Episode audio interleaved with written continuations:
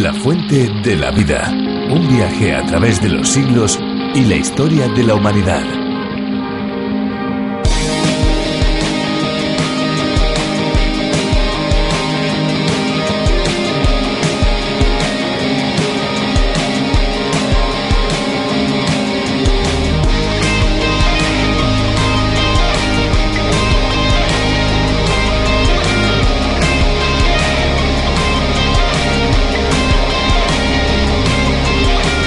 El refranero está lleno de dichos populares que siempre tienen una enseñanza o un consejo. Esta recopilación de refranes es una expresión de nuestra ancestral sabiduría popular basada en la experiencia y la observación, por eso aluden constantemente a la vida, al trabajo y al mundo rural, aunque no siempre son del todo exactos. Pues hablando de refranes, precisamente hoy recordamos aquel que dice, si el agua acaba con los caminos, ¿qué no hará con los intestinos? Este, por lo general, lo usan las personas que suelen beber en exceso vino y, precisamente con este refrán, justifican el no beber agua.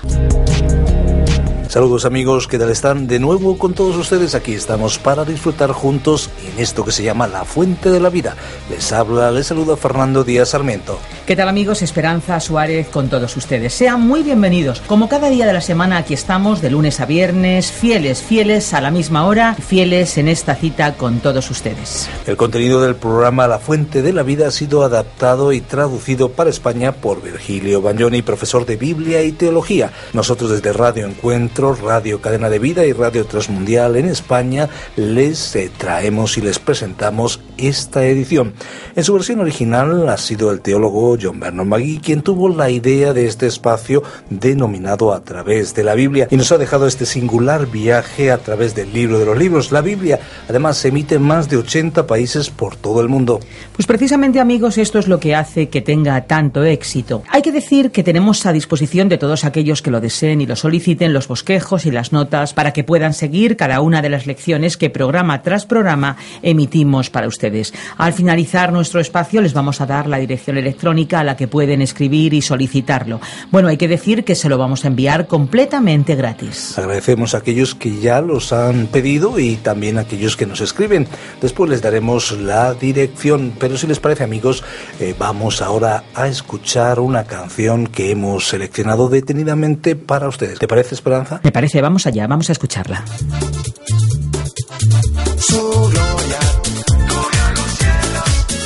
y la tierra se llenó de su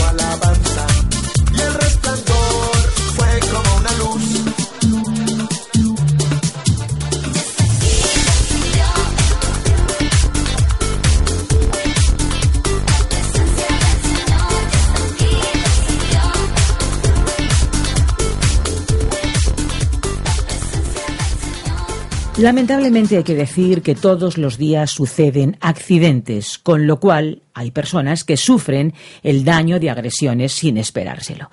En algunos países hay más seguridad y la gente va un poco más confiada por la calle. Sin embargo, también hay regiones donde se debe tomar un cuidado mayor debido a las posibles y continuas amenazas. Para verse libres de esos problemas hay personas que buscan medidas de seguridad extras para sentirse protegidas.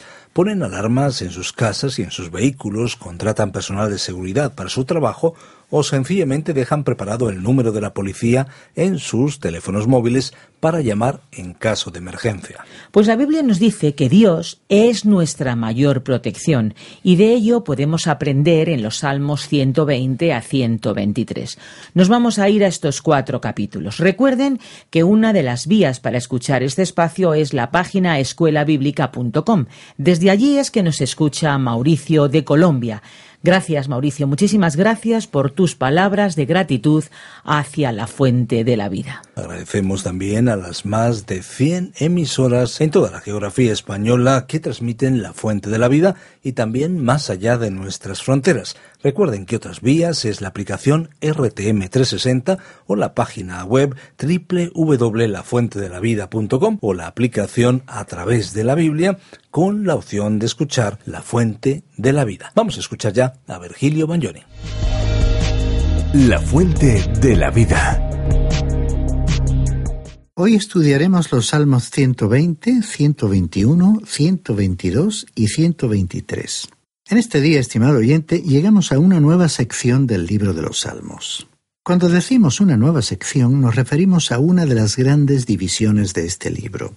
Y hemos visto que este libro de los Salmos, que es el libro más largo de la Biblia con 150 salmos, está dividido como el Pentateuco. Tenemos secciones correspondientes al Génesis, al Éxodo, al Levítico, a Números y al Deuteronomio. Ahora nos encontramos en la sección correspondiente al Deuteronomio. Pero a través de toda la lectura de este libro de los Salmos nos hemos dado cuenta de que estas grandes secciones se subdividen, a su vez, en grupos más pequeños y que existen pequeñas series a través de ellas. Algunas veces son simplemente dos o tres salmos, mientras que en otras ocasiones serían una media docena o más de ellos. Llegamos pues ahora con el Salmo 120 a una de estas series mencionadas. Lo que tenemos ante nosotros es un grupo de 15 salmos, comenzando con este Salmo 120 y hasta el Salmo 134. Se llaman cánticos graduales. Lo que en realidad tenemos son, como lo tradujo Martín Lutero, los salmos graduales o canciones para el coro de ascenso. Un destacado erudito hebreo lo tradujo como canciones de las caravanas de peregrinos o marchas hacia el hogar. Estos quince salmos eran salmos para los viajes y eran utilizados, según creemos, de dos maneras diferentes. Cuando los cautivos regresaban de Babilonia cantaban estos salmos, los cantaban por el camino que conducía a Jerusalén, y ese mismo uso del término ascender fue utilizado en el libro de Esdras capítulo 7 versículo 9 que dice el primer día del primer mes había dispuesto su partida de Babilonia, y el primero del mes quinto llegaba a Jerusalén. La buena mano estando con él, es decir, con Esdras. Este versículo estaba hablando del viaje de Esdras subiendo de Babilonia a Jerusalén. Sin embargo, el uso más común de estos salmos tenía lugar durante los tres viajes anuales que tenían que realizar a Jerusalén para adorar como Dios lo había requerido. Dios había dispuesto que los hombres efectuaran esos viajes y cuando ellos subían hacia Jerusalén llevaban a sus familias consigo. Al ascender hacia Jerusalén de todas las regiones del mundo civilizado, ya que en esa época estaban esparcidos, entonaban estos salmos en el camino. Un día cantaban un salmo, al día siguiente cantaban otro, y al acercarse y llegar a mayor altura, al aproximarse más a Jerusalén, continuaban cantando estos salmos hasta llegar al último, el Salmo 134. Y entonces uno los encontraba en el santuario del Señor cantando alabanzas. Ahora, por este motivo fueron llamados cánticos graduales, de ascenso o canciones de los peregrinos. Estamos seguros que usted recordará un incidente que tuvo lugar en la vida del Señor Jesucristo durante ese lapso de silencio que existe desde su nacimiento virginal hasta cuando Él comenzó su ministerio, cuando tenía 30 años de edad. El evangelista Lucas registró ese incidente.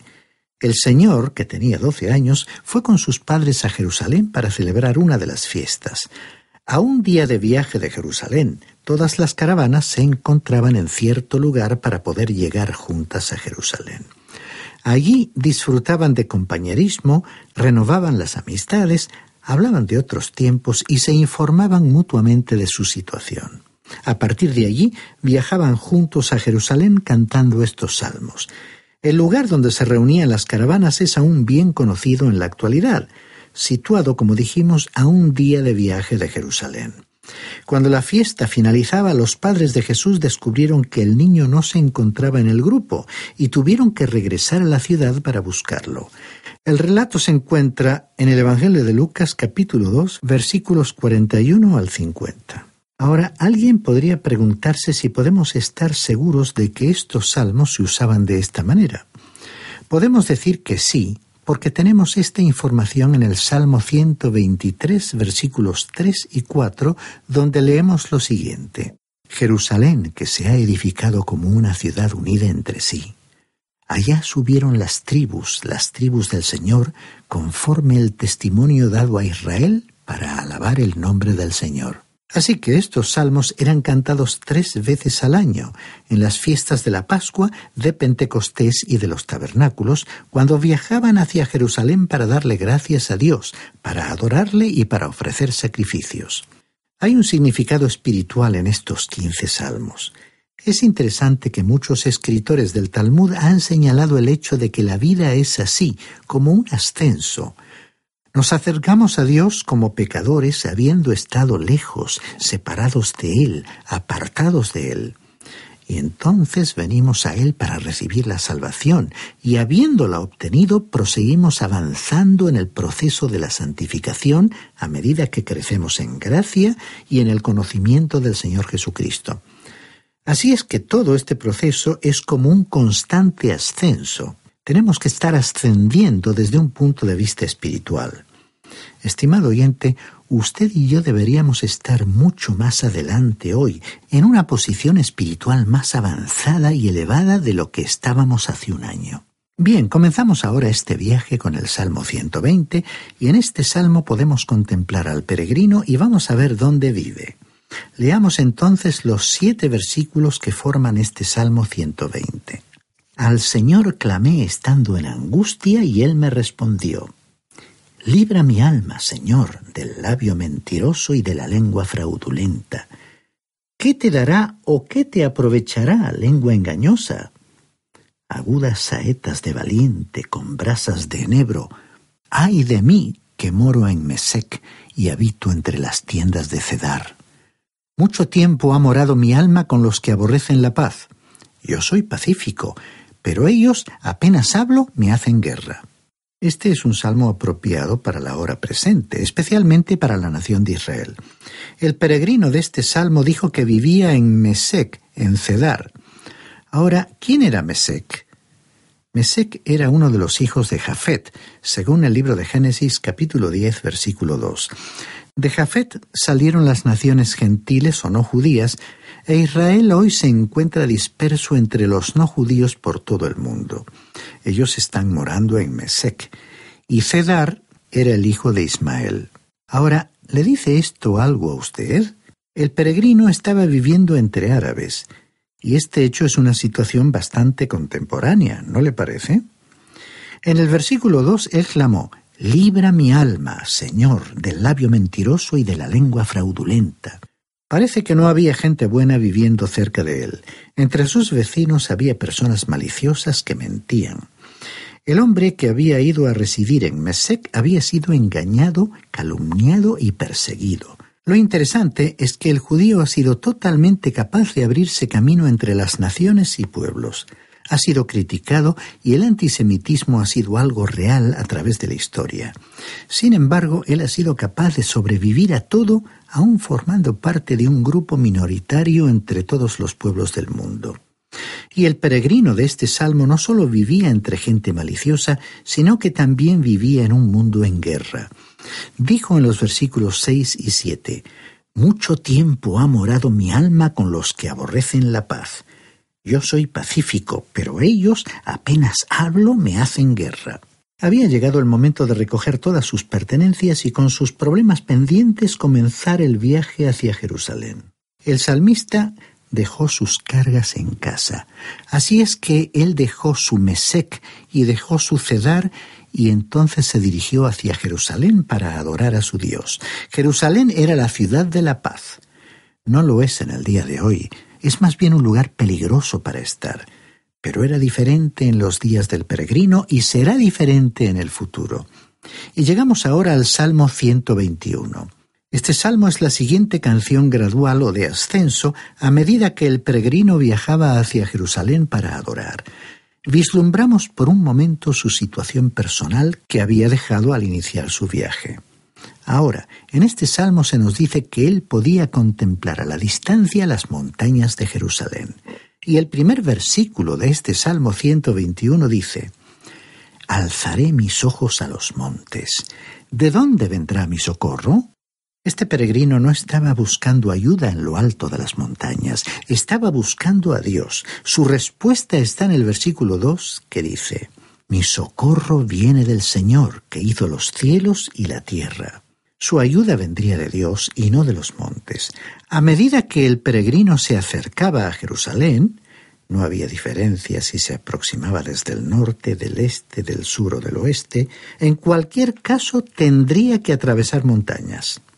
Así fue que cuando este hombre llegaba al lugar desde donde podía ver las montañas de Judá, podía contemplar los lugares de la adoración pagana en las cimas de las montañas. Allí era donde los paganos habían edificado sus altares, y con toda seguridad su ayuda no vendría de la cima de aquellas montañas. El profeta Jeremías en el capítulo 3 de su libro, versículo 23, dijo, Ciertamente vanidad son los collados y el bullicio sobre los montes. Ciertamente en el Señor nuestro Dios está la salvación de Israel. Esta era la idea que estaba presente en la canción del peregrino mientras se acercaba a Jerusalén. Continuamos leyendo los versículos 3 y 4 del Salmo 121. No dará tu pie el resbaladero ni se dormirá el que te guarda. Por cierto, no se adormecerá ni dormirá el que guarda a Israel. La afirmación no permitirá que tu pie resbale significa que Dios no permitirá que usted se tambalee. Leamos ahora los versículos 6 al 8. El sol no te fatigará de día ni la luna de noche. El Señor te guardará de todo mal, Él guardará tu alma. El Señor guardará tu salida y tu entrada desde ahora y para siempre. Aquí el viajero, aunque con otras palabras, nos indicó claramente que no estaba esperando recibir ninguna fuerza de los montes. Estaba esperando recibir la ayuda del Señor. El Señor era su guardián protector. Observemos esa palabra que encontramos en los versículos 7 y 8, donde dice, El Señor te guardará. Esto tiene que ver con el maravilloso poder protector de Dios. Él lo preservará a usted, estimado oyente. Recordemos que el apóstol Pedro en su primera carta, capítulo 1, versículo 5, lo expresó de la siguiente manera. Guardados por el poder de Dios. Ahora, hay dos formas de conservar las frutas o los vegetales, en azúcar o en vinagre. Y hay muchos creyentes que son preservados de una u otra forma. Hay algunos que son preservados en azúcar, que son personas muy amables, por cierto, y hay otras que son preservadas en vinagre, y aquí el término explica por sí mismo el carácter de algunas personas. En nuestro salmo el peregrino estaba dirigiéndose hacia Jerusalén. En su camino atravesaba montañas y campos, y el viajero dependía de Dios para su seguridad.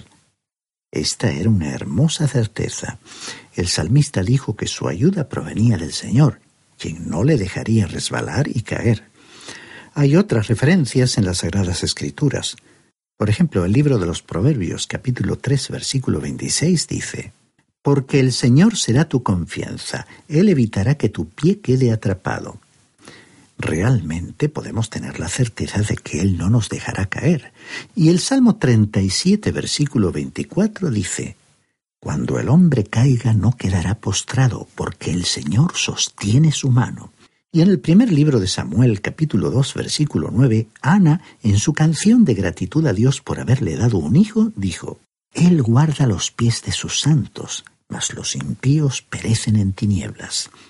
Y una de las últimas bendiciones de la Biblia se encuentra en la carta del apóstol Judas, versículos 24 y 25, que dicen, a aquel que es poderoso para guardaros sin caída y presentaros sin mancha delante de su gloria con gran alegría, al único y sabio Dios, nuestro Salvador, sea gloria y majestad, imperio y poder, ahora y por todos los siglos. Amén. Es decir, que Él puede guardarnos, protegernos. Él es el que protege a Israel y el protector de los suyos en la actualidad. Recordemos que Él nos protege de día y de noche. Él no se adormece, no se duerme. Cuando los peregrinos acampaban para pasar la noche y se encontraban durmiendo, Dios no dormía, sino que les continuaba vigilando y protegiendo. Él los cuidaba de día y de noche. El Salmo dice, El sol no te fatigará de día ni la luna de noche. Estos peregrinos viajaban en ciertas temporadas en las que el calor del sol era muy intenso, pero él había prometido protegerles del calor abrasador. Pero, ¿qué podemos decir de la luna de noche? Algunos se inclinan por pensar que la luz de la luna produce efectos en aquellos que están expuestos a la luz que refleja. Y otros creen que la expresión del salmista incluye al sol y a la luna, porque estos astros representan a los peligros que pueden presentarse de día o de noche. O sea, que el Señor protegía a los peregrinos de todos los adversarios, tanto como si les atacaban de día como de noche. Y en la última frase el salmista y peregrino afirmó, El Señor guardará tu salida y tu entrada desde ahora y para siempre te guardaría en el hogar y en el camino. Y llegamos ahora al Salmo 122. Esta es la tercera canción gradual. En el Salmo 120 vimos al judío peregrino en su aflicción porque se encontraba en un contexto hostil, en el cual era engañado y calumniado. Salió de allí y con su familia se dirigió hacia Jerusalén para celebrar una de las fiestas anuales. En el Salmo 121 le vimos llegar al lugar en que podía contemplar las montañas de Judea. Continuó su viaje hasta que llegó a la ciudad de Jerusalén. Allí acudían las tribus para celebrar las fiestas del Señor. Leamos los versículos 1 al 4. Yo me alegré con los que me decían, a la casa del Señor iremos. Nuestros pies estuvieron dentro de tus puertas, Jerusalén. Jerusalén, que ha sido edificada como una ciudad que está bien unida entre sí.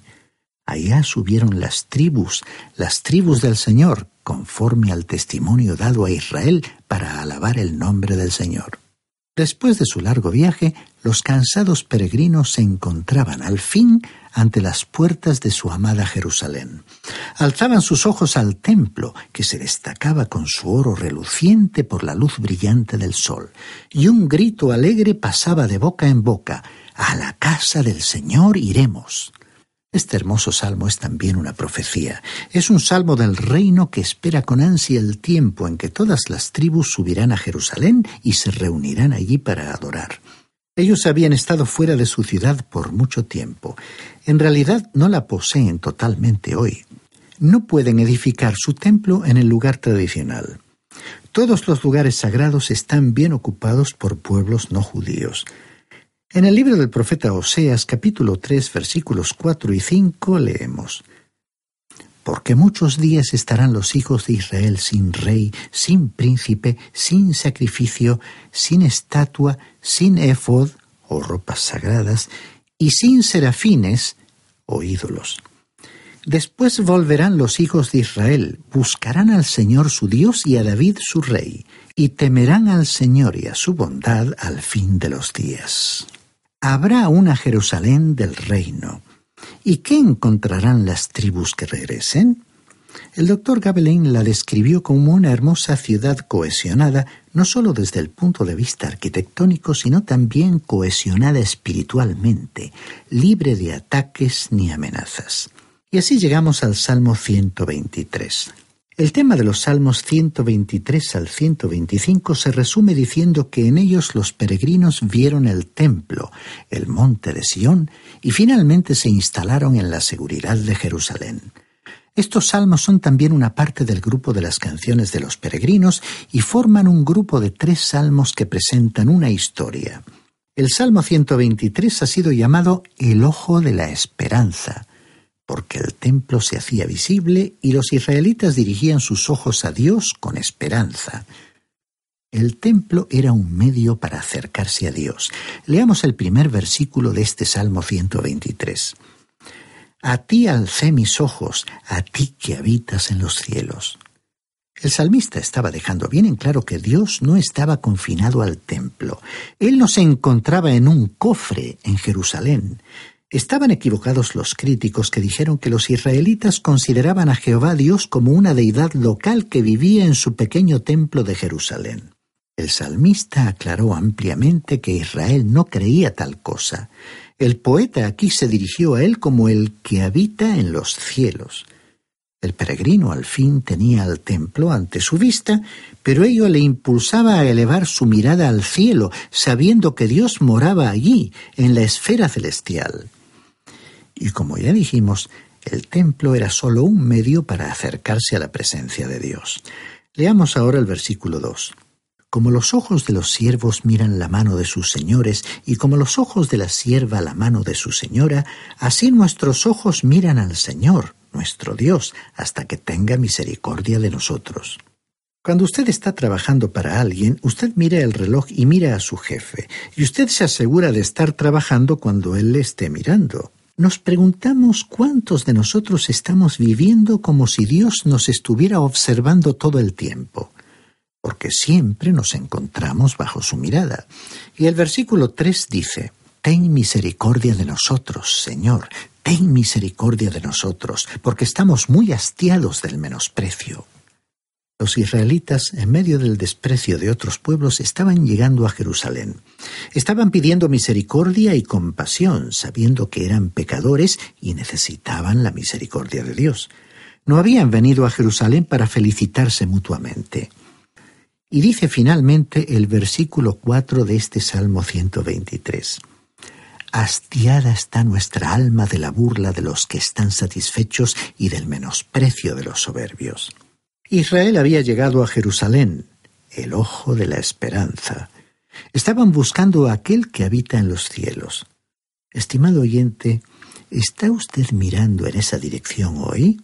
¿En qué se basa su esperanza para la vida presente y futura y para la vida que se encuentra más allá de la muerte, la vida eterna? Esperamos que pueda usted hacer suyas las siguientes palabras del apóstol Pedro en su primera carta, capítulo 1, versículo 3.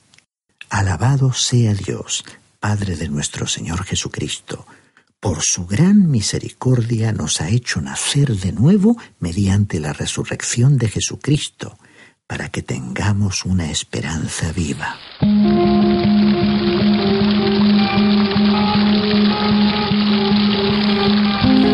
Hasta aquí la exposición de hoy. Les recordamos amigos que siempre que ustedes lo deseen pueden pedirnos el bosquejo y las notas del libro en el que estamos meditando o pueden también hacernos llegar sus preguntas e inquietudes. Lo pueden hacer a nuestra dirección electrónica o bien a nuestro teléfono info arroba radiocadenadevida.com es el correo electrónico al cual dirigirse y el teléfono es el 91 422 0524. Pero si lo que ustedes prefieren es escribirnos a través de vía postal, pues lo pueden hacer también. Tomen nota, apartado de correos 24081 código postal 28080 de Madrid, España. Hemos de decir también que si desea volver a escuchar este espacio o alguno de los anteriores, pueden hacerlo en www.lafuentedelavida.com. Nosotros ya nos vamos amigos, muchas gracias por habernos permitido entrar hasta donde ustedes se encuentran, muchas gracias por acompañarnos una vez más en esta auténtica aventura radiofónica. Les esperamos en nuestro próximo espacio y no olvide, no olvide que hay una de agua viva que nunca se agota. Beba de ella. Este ha sido un programa de Radio Transmundial producido por Radio Encuentro, Radio Cadena de Vida.